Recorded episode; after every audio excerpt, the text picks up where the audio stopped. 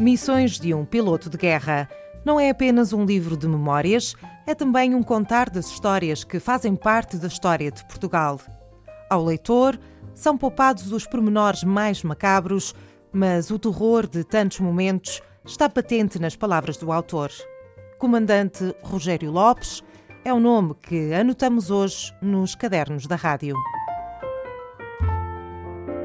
Nos cadernos da rádio Cristina Oliveira anota os nomes que fazem a literatura açoriana dos nossos dias. Aos sábados, na Antena 1 Açores. Esta semana, com Rogério Lopes. O meu convidado de hoje é o comandante Rogério Lopes. Boa tarde, bem-vindo aos Cadernos da Rádio. Muito obrigado. Sempre quis ser piloto? Não, no princípio não. Até ali aos meus 19 anos nem sabia o que é que queria ser, não é? Mas eu já contei que depois, ao experimentar, fiquei apaixonado e verifiquei que tinha que ser piloto. Como é que se chega aí, ou como é que se chegava nessa altura? Se calhar as regras agora são um pouco diferentes? Ah, sim, mas isso eu tive uma sorte fabulosa, porque uh, a minha terra é a Alverca de Rebateja, é uma terra de aviação.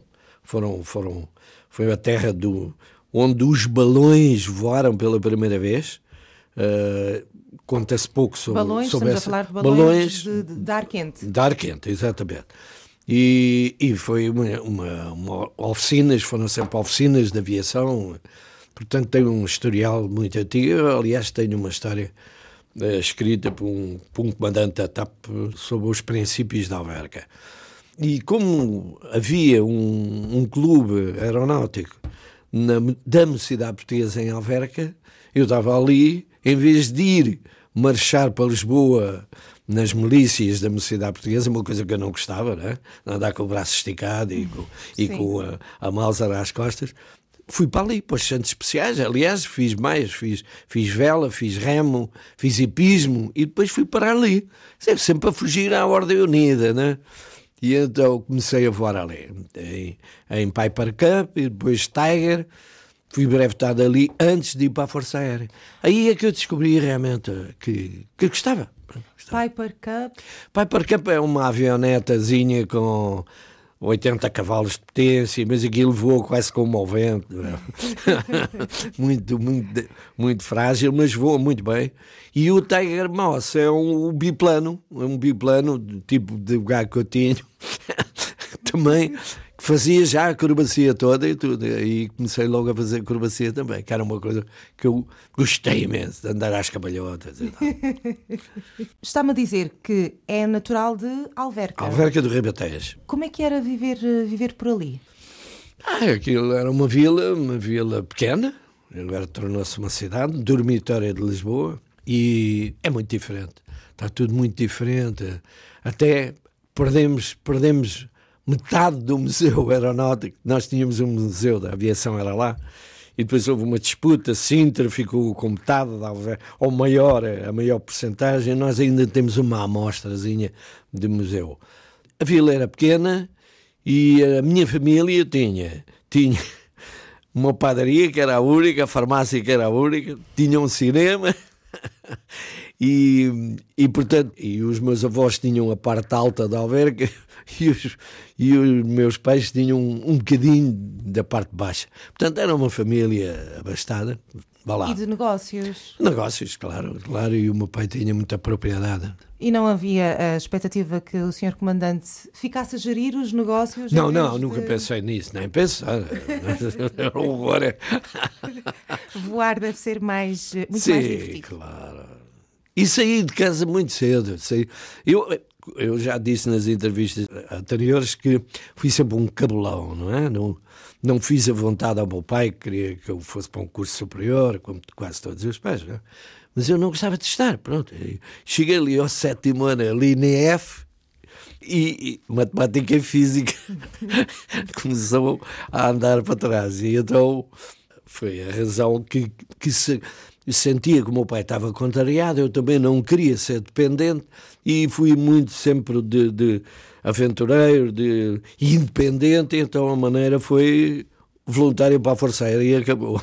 E nunca saí de lá aí para os 20 anos e, e raramente lá fui mais. Né? E daí foi para onde? Quando saiu, saiu já como, como piloto? Já tinha o seu brevet? Sim, sim, sim. Depois fiz o segundo brevet da Força Aérea então aí uh, comecei por a instrução, fui sempre instrutor toda a minha vida, porque gostava, gostava de ser instrutor.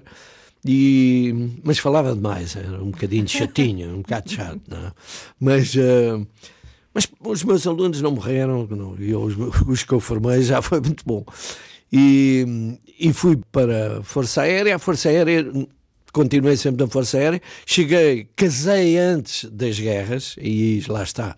Casei ali três meses antes, mas foi porque os dois quisemos. Já sabia que ia para a guerra. Toda, todos nós, os meus alunos, estavam aí todos para a guerra, e eu fiquei ali três anos ainda a preparar pilotos. E depois fui para a Guiné primeiro, 63, 65, depois Angola 66, 68, e fui sempre continuando a dar instrução, claro, tinha já muitas horas, fui sempre.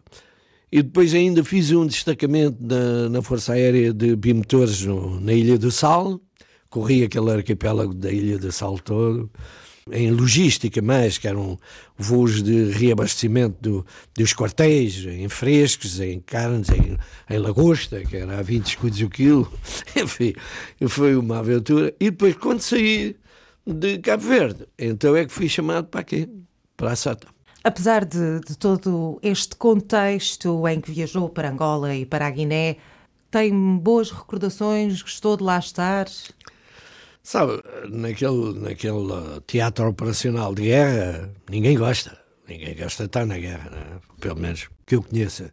Mas uh, tive foi uma camaradagem fabulosa. Nas quadras, nas quadras de guerra, todos nós uh, tínhamos uma camaradagem totalmente, que é quase impossível haver num tempo de paz, no, numa, numa direção de voo ou numa, numa esquadra em paz, é diferente. Ali não éramos egoístas, pensávamos socorrer uns aos outros e, e realmente havia uma camaradagem. Dessa, dessa camaradagem tenho saudades. O ambiente. Agora são todos pilotos reformados no meu tempo, não é? Tudo comandantes, uns, uns generais até, outros tenentes coronéis, outros coronéis. E, mas temos umas saudades de, de camaradagem, do ambiente. Claro que naquelas missões de, de terror não temos, claro, logicamente não temos, mas deixa-me, deixa-me agora, e então na terceira idade já começa a ter saudades de tudo. Usou agora uma, uma expressão que me ficou na cabeça, missões de terror. Sim, missões de terror é que, que eu fui convidado a não contar, a não contar, que realmente não vale a pena se falar em, em, em chamas, em corpos carbonizados, enfim, tudo isso nós vimos em guerra, não é? Uma guerra a sério, como foi a da Guiné. Angola já foi, Angola já foi uma coisa que não nada parecido com a Guiné, mas absolutamente nada.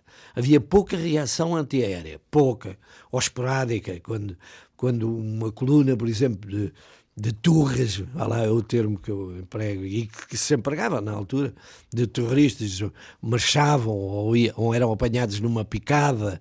Isso mas mesmo assim não havia reação, não havia tanto perigo como na Guiné. Na Guiné não, todo mundo atirava para nós, não é?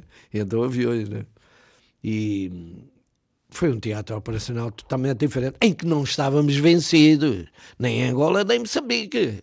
Era negociar, era negociar, não era entregar, era negociar. Foi assim que vários povos fizeram, não é? Isso é que eu censuro.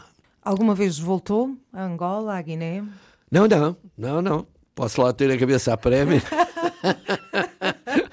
não, não vou nisso. Aqui há uns anos, um comandante nosso dizia-me assim: Oh, Lopes, tu ainda tens lá uma chapinha vermelha no quadro da, da esquadra. Uma chapinha vermelha, era, afinal que... Porque aquilo... Não, não, não era isso. Mas era os quadros operacionais, normalmente, como nós vimos nos filmes americanos, têm umas chapas com o nome dos, dos elementos da esquadra, dos pilotos, né, neste caso, e então tínhamos a preta e tínhamos uma vermelha.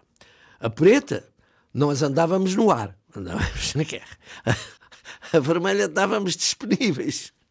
Era, ah. então, era duas chapinhas, estava lá o nome, e ainda lá estava no negás o meu nome. ainda, ainda o podiam chamar. Podiam chamar. Então, depois de tudo isto, de todas estas aventuras, como é que vem ter aos Açores? Olha, eu era um operacional segundo sargento na Guiné, na Guiné. Só, na, só em Angola é que eu era já sargento ajudante, convidado a ser oficial para ir para uma escola de oficiais e tal. E eu passei isso sem necessidade nenhuma, porque os sete, como eu, que faltavam disciplinas, éramos convidados num primeiro ano da Força Aérea a passar oficiais. Se completássemos as duas disciplinas, estudar, está quieto. E então fui eu mais outro, só, só eu e outro, que depois ele foi para, para a TAP e eu fui para a SADA. Mas nesse tempo eu não, recusei sempre cursos oficial. Não, não, não queria continuar na Força Aérea, já me bastava andar com a mulher e os filhos sempre atrás de mim para as guerras fora. E aquilo, na esquadra, aparecia o comandante Afonso, na altura era tenente e era comandante da cota, mas andava só a passear os generais e os oficiais superiores, passearam não só, porque ele também chegou a andar em operações, pelo menos a, a largar uns bidons que servia de bomba, também fez uma missão dessas. Mas ele conhecia-me dali, porque eu estava sempre ali todo esfarrapado com, com um fato. Aquilo era um fato macaco, não havia fatos de voo, todo esfarrapado, um ar, um ar meio Vagabundo, meio vagabundo. uma pistola de um lado, uma faca do outro e tal, bem, uns corsários. E, e pronto, simpatizámos um com o outro, começámos a falar, e daí veio o conhecimento entre nós, né? Mais tarde, quando ele soube que eu, que eu tinha saído, mandou-me chamar. Pronto.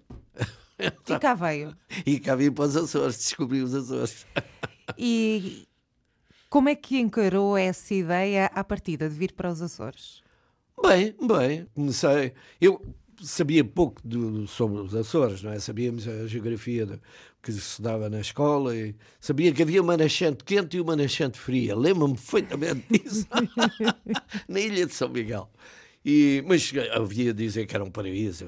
Vamos, vamos, vamos experimentar. Porque eu vinha pensar ainda, bom, pode ser que, que eu me adapte, pode ser que eu não me adapte. Não.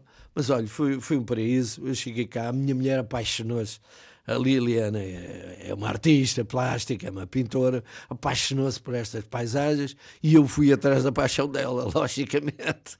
E também já havia uma certa prática, digamos assim, não é? Há bocadinho disse que eh, quando mudava a família também ia. Claro, claro, lá veio ela com as malas outra vez todas e os miúdos, né? pequenos, eh, começaram aqui a escola primária e foi uma paz, foi uma paz por pronto. Era um paraíso, não havia guerra, não havia tiros, ótimo. Só isso já devia ser uma, uma grande vantagem. Sim, sim, claro. Profissionalmente também devia ser muito diferente. Eh, Sim, ser piloto de, da aviação civil? Claro, é totalmente assim diferente, totalmente diferente. A, a, linha aérea, não há manobras bruscas, não é? Nós na guerra andamos sempre a fazer manobras bruscas, ou a picar, ou a subir, a apertar voltas.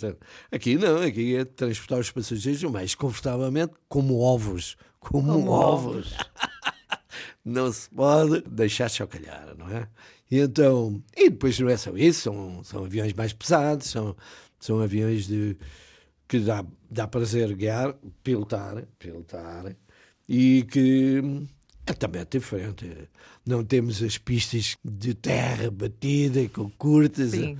Mesmo assim, começámos a operar as flores com 600 metros, depois passou a 800 e agora está em 1200. Quer dizer, também tem que ter eh, esta operação dos Açores, devido à sua característica de, de ilhas, não é? é uma, é uma aterragem como se fossem porta-aviões. Temos de tocar no princípio que é para ficar lá, não é? Não há muita pista para correr, não é? Nada, é, de, é. nada de se entusiasmar muito porque a pista é curta. Mas é difícil voar nos Açores? É, devido ao clima também, não é? Não esqueçamos que o, o arquipélago tem uma constante passagem de frentes, não é? Frente fria, frente quente, ventos fortes, nevoeiros, chuvadas, chuvadas fortes, vento fortíssimo. Portanto, é muito difícil voar aqui. O piloto daqui é sempre um piloto bom em qualquer parte do mundo, não tenho a mínima dúvida. Ao longo dos anos, tem notado nos aeroportos, estava a falar eh, do, do, tamanho das pistas, por exemplo, acha que a aviação nos Açores, as condições, as infraestruturas têm evoluído no bom sentido? evoluíram, evoluíram bastante mesmo do, do nosso tempo, não é? E já lá vão 15 anos, não é? Mas uh, podiam melhorar mais. Aqui, aqui pelo menos, aqui a terceira tinha sempre um controle de radar americano, dos americanos, que também tinha controladores portugueses, trabalhavam em, em parceria. Agora, Ponta Delgada e Santa Maria podiam ter um ILS muito mais, muito mais aperfeiçoado, quer dizer, Temos já se podia... especificar estes termos E- eh, técnicos. Não, é que os mínimos, os mínimos para este aeroporto são muito altos. Quer dizer, quer dizer que o, numa descida de instrumentos em que, em que a, em que a ilha está tapada com nuvens, tem que se fazer uma carta, tem que seguir uma carta de descida por instrumentos, que é sempre a descer para o mar, para os sítios onde não há obstáculos, fazer a inversão, 180 graus ou 270 graus, e depois apanhar um- uma frequência de ILS que, que dá uma rampa de descida até a uma determinada altura que, que está sujeita a um obstáculo ou obstáculos antes da pista. De antes havia a chaminé da Sinaga. A chaminé desapareceu, desceram-se um bocadinho os mínimos. Mas mesmo assim, a altitude que nós vamos são 400 pés, o que é muito.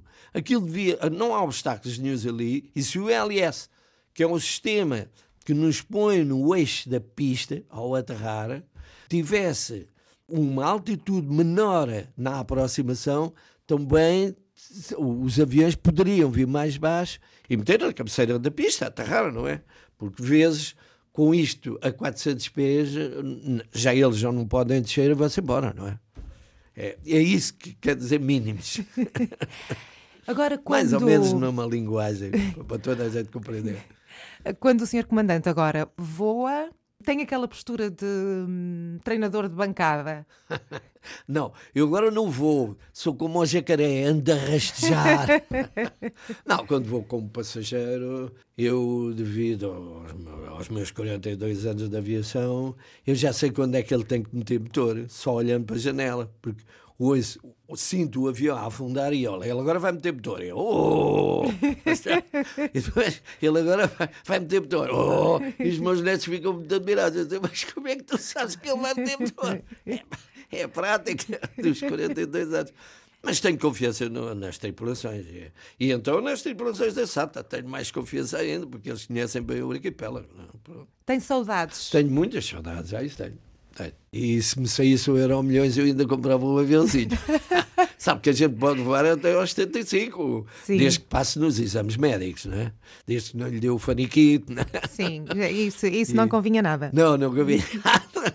Mas agora com esta, com esta lei nova de prolongamento dos pilotos, da vida dos pilotos, em companhias aéreas até aos 65, eu acho que é um exagero. Eu saí aos 60 porque era lei. E depois houve uns crânios que aumentaram isto para os 65. Eu acho os passageiros já algum dia assustam-se porque veem o piloto de cadeira de rodas ou de bengala e ir para o avião. Não é? Acha- um acha que é demais? Eu acho, acho que é demais. Acho que é demais. Eu com 60 já ouvia menos do ouvido direito, os meus reflexos não eram tão rápidos e já me, já me aborrecia com, com os problemas de cabine, por exemplo, não é? O Já- cansaço também é um ser um uma valor. fadiga, é um exagero, é um exagero. E, e depois, em comparação, lá, agora eu tenho que fazer este parênteses, se me dá licença, é que os controladores saem aos 52 e aos 55, agora aos 55. Agora diga-me qual é a diferença de stress, de, de, de vida, de nervosismo, de tensões, de responsabilidade para nós pilotos irmos até aos 65 e os, e os controladores irem até aos 55. Isto é lógico, porventura, alguém defendeu esta hipótese, é esta, esta burrice, não, não é uma hipótese, é uma burrice que se fez no mundo inteiro, europeu, até quer de- no- todo o mundo, e depois as federações e os sindicatos não souberam bater o pé. Bater, eu nisso, nisso é, é irresponsável. Para mim é irresponsável. Vamos então falar um pouco sobre hum, o seu livro, Missões de um Piloto de Guerra. Este título dá a entender que fala especificamente do seu tempo como piloto de guerra, evidentemente. Eh, Que tipo de histórias é que conta?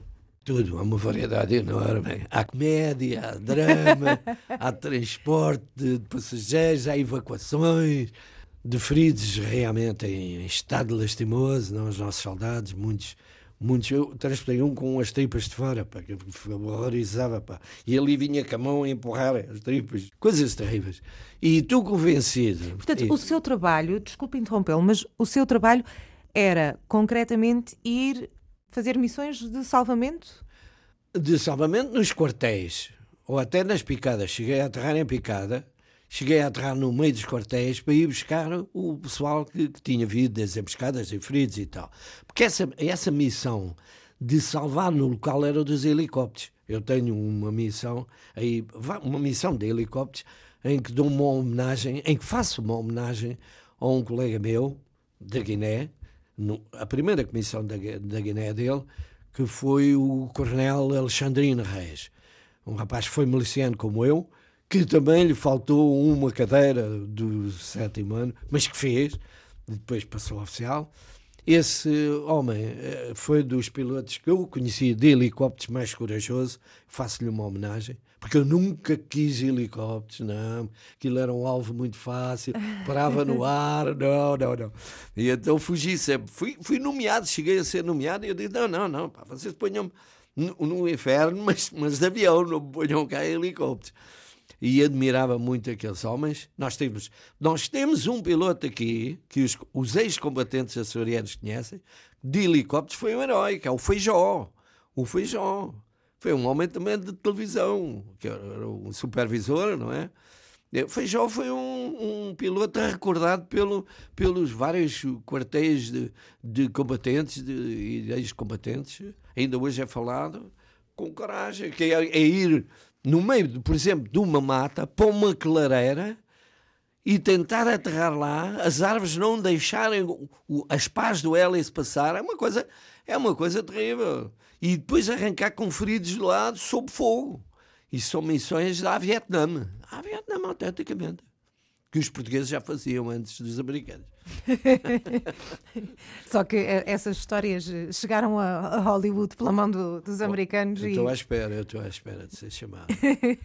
Sim, até porque este seu primeiro livro, esta primeira edição, é uma edição. Já está esgotada. Já, já, está esgotada. Então bom. vamos tratar de fazer uma segunda? Vou, vou, estou a pensar por uma segunda edição na capa, que é para, afinal o homem tem sucesso e, e leva a segunda edição para Lisboa. Tem noção de quem é que tem tido interesse neste seu livro? Normalmente eu criei muitos amigos, claro que andei aqui 30 anos a voar e, e tenho muitos, muitos amigos espalhados em Pasilhas Ainda nem comecei a distribuir livros, mas já estão encomendados eh, e pelas ilhas. Não é? Estou a pensar que no continente vou ter sucesso também, porque uh, há, muito, há muito soldado que me deve a vida. Deve a vida à Força Aérea, aos Sim. pilotos da Força Aérea porque nós, nas emboscadas, éramos chamados de, de emergência e chegávamos lá, a guerra acabava, não é? E eles, coitados, descansavam, não é? Quando a gente se vinha embora, eles, pela rádio, ah, obrigado, um grande abraço, uma alegria fabulosa. Eu estou convencido por esse país fora, ao aparecer um, um livro destes, uh, que vai ter sucesso. Agora vou experimentar no, no continente, não é? Mas tenho lá um padrinhos, uns padrinhos muito bons, generais no meu tempo, então, que, que me vão ajudar. Estas histórias que, que, vai contando ao longo do seu livro são histórias que a sua família já conhecia? Já estavam fartos de me já estavam fartos. Aliás, eh, os meus filhos e netos diziam: Mas porquê é que não escrevem um livro e tal? E eu agora, realmente, com mais idade, nós com mais idade começamos a recordar o passado. Somos todos assim, né? E, e devido a este pedido constante da família, eu... E depois é um livro de família, repara, isto é um livro de família. Olha, a minha mulher é pintora ilustrou o livro. Pintora e escultora. A filha é designer, também ajudou na capa, modificou a capa, fez o que o, os meus filhos são aviadores. Quer dizer, isto é um livro família. Seguiu na família. Mas eu queria fazer aqui um elogio que tenho-me esquecido de fazer à nova gráfica. É meu dever agradecer à empresa, à empresa que, que é uma empresa muito boa, talvez até das melhores dos Açores. Tem um pessoal muito atencioso, competente, e na figura do, do proprietário, o Sr. Ernesto, quero-lhe agradecer o que já devia ter feito nas outras, mas ninguém me deixou. Quer dizer, isto é um encadeamento. Hoje temos tempo. Hoje, temos hoje, tempo. hoje tenho, tenho tempo para agradecer ao Sr. Ernesto e aos seus elementos de, e à empresa que de, deve levar, e já levou, muitos louvores da região. Muito obrigado. Senhor Comandante, já percebi que foi por eh, pressão familiar que decidiu escrever este livro, mas como é que decidiu por onde é que eu vou começar? Como é que selecionou as histórias? Bem, é, é, é que a Força Aérea, a nossa Força Aérea tem divulgado muito pouco, muito pouco. Mas eu, eu vou focar um livro, um livro do Major António Lobato, está esgotado, que é Liberdade ou Evasão, está esgotado mas eu tive, nem tive conhecimento da publicação do livro. Foi o homem que eu fui substituir a Ané, que é um piloto que foi apanhado vivo e foi levado para Conakry, teve lá sete anos e meio. Prisioneiro? Prisioneiro, e so, sofreu todas as vícios e mais alguma coisa. Esse livro é um sucesso, mas está esgotado, está esgotado. E é um homem que eu conhecia em Sintra, ainda em aluno, e ele já era instrutor, e foi apanhado em sargento ajudante.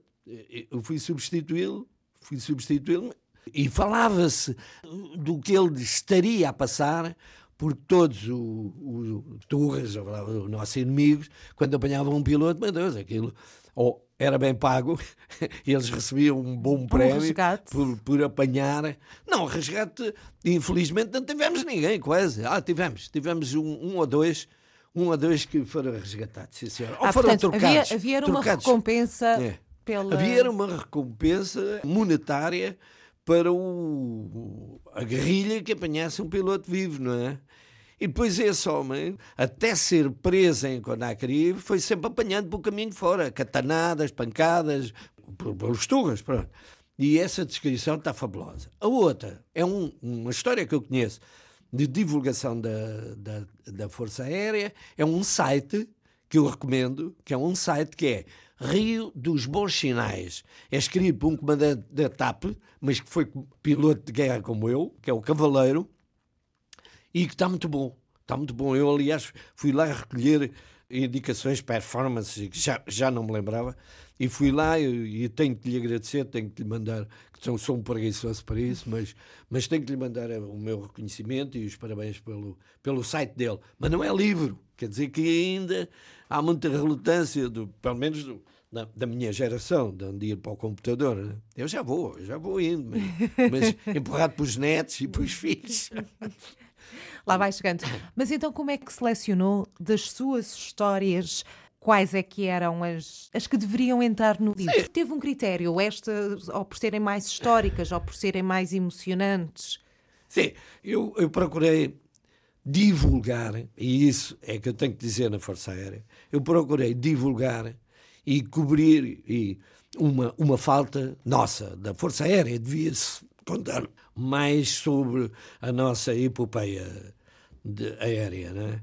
Sobre a divulgação dos vários tipos de missões. Então comecei por descrever o tipo de aviões que havia na esquadra e depois as histórias foram surgindo. Eu, eu fui, por memória, fui-me lembrando e então procurei comédia, drama, transportes ligeiros, transporte pesado, bombardeamentos. Quer dizer, era para o povo, eu creio que para o povo ter uma ideia e principalmente para as gerações do pós-25 de Abril, que eu falo também no livro, não é?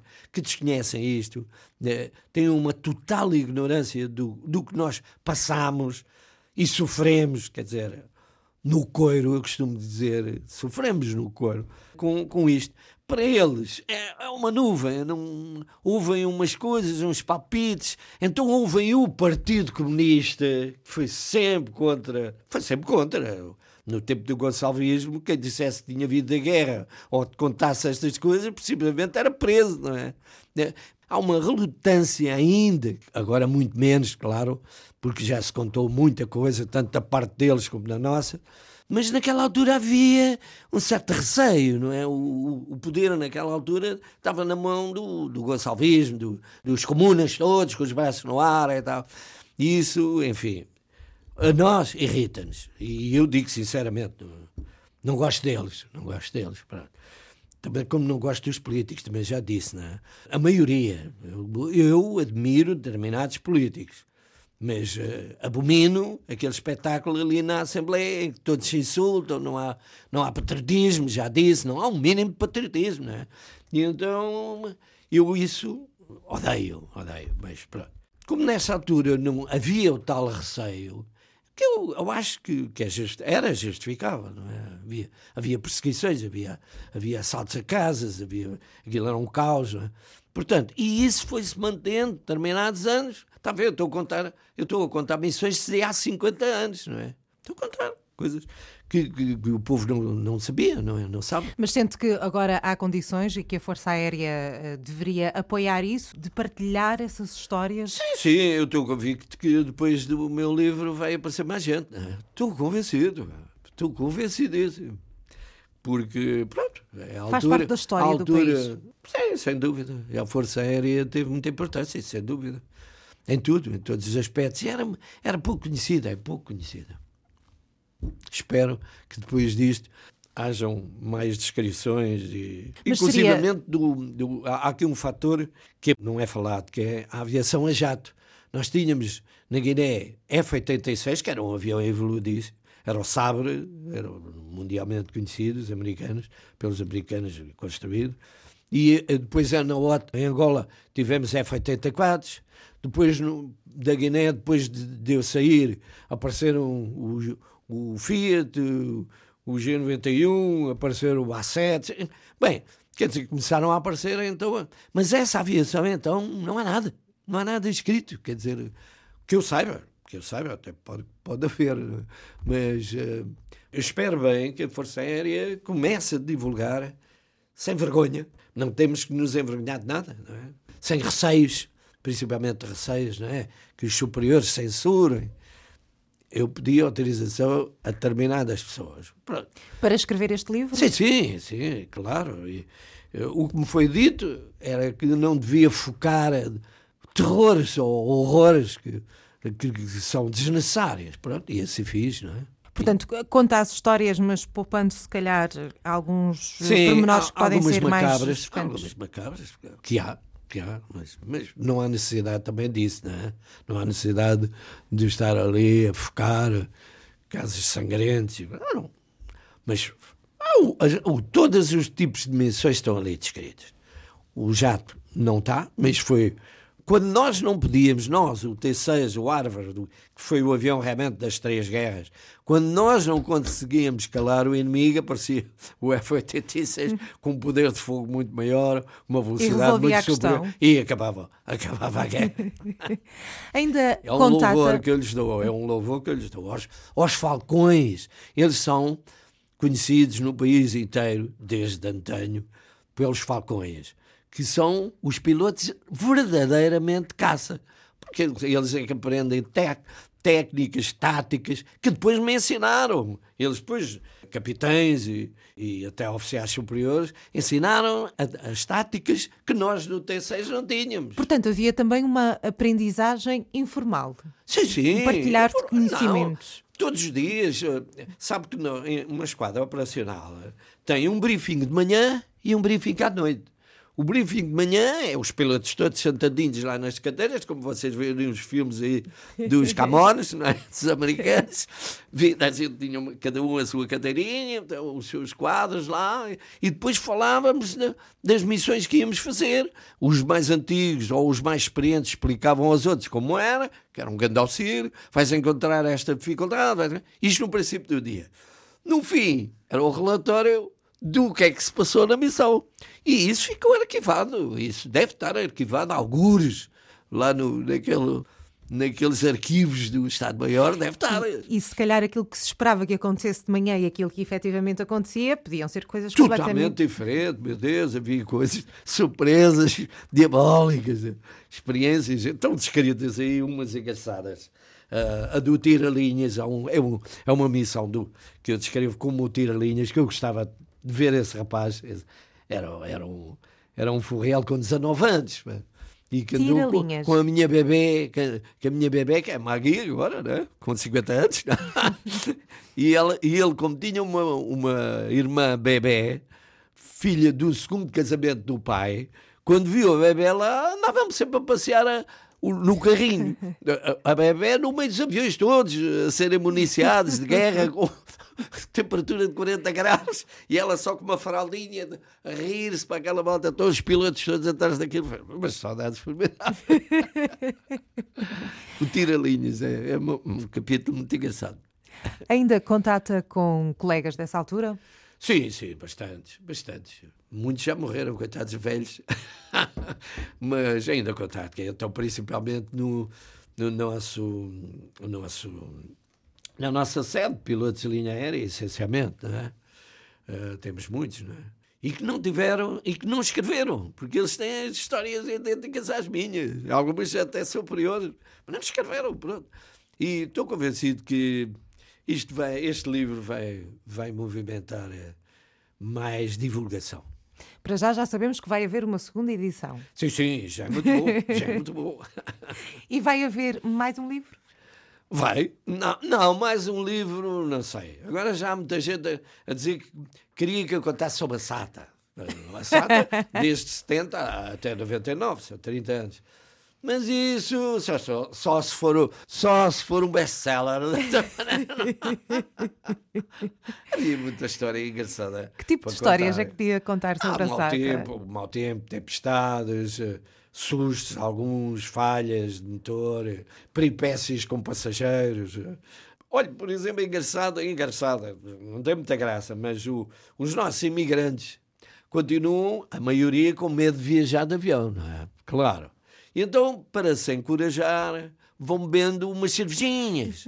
E então, quando chegavam à data do embarque, já estavam mais, mais para o outro lado do que deste. É? E então, alguns eram arruaceiros e portavam-se mal. E nós, nós, os comandantes, os passageiros, com certeza não sabem isso, temos um estatuto de comandante. Nós podemos mandar prender um passageiro que faça um motim a bordo. Aqueles que provocavam, apalpavam inclusivamente as assistentes ou diziam palavrões, eram convidados por um polícia com o comandante, que eu fiz duas vezes, infelizmente, fiz duas vezes. Chamei a polícia e ele foi-se embora. O pior é que atrás dele ia a família, que eram os quatro ou cinco. então os chefes de escala ficavam dois. Oh, comandante, não ponha o homem na rua. Então, mas ele está aqui a provocar um motim, está a provocar toda a gente, está a ser, está a ser mal criado, vai para a rua, vai arrefecer e, e amanhã vai-se embora. Porque o comandante tem autoridade total sobre claro, aqui a porta fechada somos nós que somos os rei, rei sol. Rei senhor. desde, desde a sua reforma, quais são os seus hobbies? Para além de escrever um livro? Bem, já tive filhos, já plantei árvores, só faltava escrever o livro. Mas os meus hobbies são golfe. golfe. Gosto imenso de golfe. Não fui pioneiro, mas ajudei a ser no golfe rústico. Corremos aí as ilhas todas, a jogar no meio das vaquinhas. Foi muito engraçado, foi muito engraçado, porque demonstramos que um, pode haver um turismo, pode haver um turismo que apele, apele justamente ou o jogador de golfe que pode jogar golfe sem, sem os greens, sem o buraquinho bem feito, não é? Normalmente é um pneu de bicicleta e, e o, com uma cana, com uma bandeirinha. E, mas jogamos golfe, jogamos golfe no meio da erva. Às vezes uma bola bate na vaca, a vaca, a vaca não gosta. a bola cai em cima do, da bosta da vaca. E, e é muito engraçado. E o golfe a sério, que é adequada a todas as idades. As pessoas têm a impressão que o golfe é, é para não atletas. Não, o golfe é, é para... Começam os miúdos e aos dois e aos três anos e aos 12 e, e são profissionais. É, é um atletismo puro. Eu já não posso fazer exercícios atléticos, mas jogo. mas o golfe ainda vai. Disse-me também há pouco que dois dos teus filhos seguiram os caminhos da aviação. Felizmente, e me enche de orgulho. Um é, é, o comandante já mais antigo da Internacional, é o Vitor Lopes, e o outro é de Q400, que é o Felipe, Felipe Zé. Isso preocupa-o? Não, absolutamente nada. Não, não. De vez em quando eles dão umas achegas, mas eles já sabem mais que eu. mas mesmo assim, ainda, ainda voltava a pilotar qualquer coisa. Sim, sim, sem dúvida, sem dúvida. Isso não, sem, sem receio, sem receio. Claro que se pegasse no avião para a primeira vez, o copiloto é que tinha que dizer onde é que eu havia de carregar. É? que são já tantos botões a mais. Não, Muito isso, mais do que na sua altura. é uma coisa que nunca se esquece, nunca se esquece. Não. Pilotar aviões é como andar de bicicleta. Mais ou menos, com um bocadinho mais risco. Senhor Comandante, muito obrigada por ter vindo aqui aos Cadernos da Rádio. Eu é que agradeço a vossa gentileza e, e, tenho que agradecer, em geral, em geral, à comunicação social. Se não fossem vocês, o livro não teria tanto sucesso, logicamente. Mais a mais um arquipélago, não é? Portanto, foram impecáveis e na, na figura do meu amigo golfista, Osvaldo Cabral, quero realmente agradecer. Vocês foram todos formidáveis e, e eu realmente devo, devo o sucesso desta edição a vocês, sem dúvida. E muito agradecida. Muito obrigada.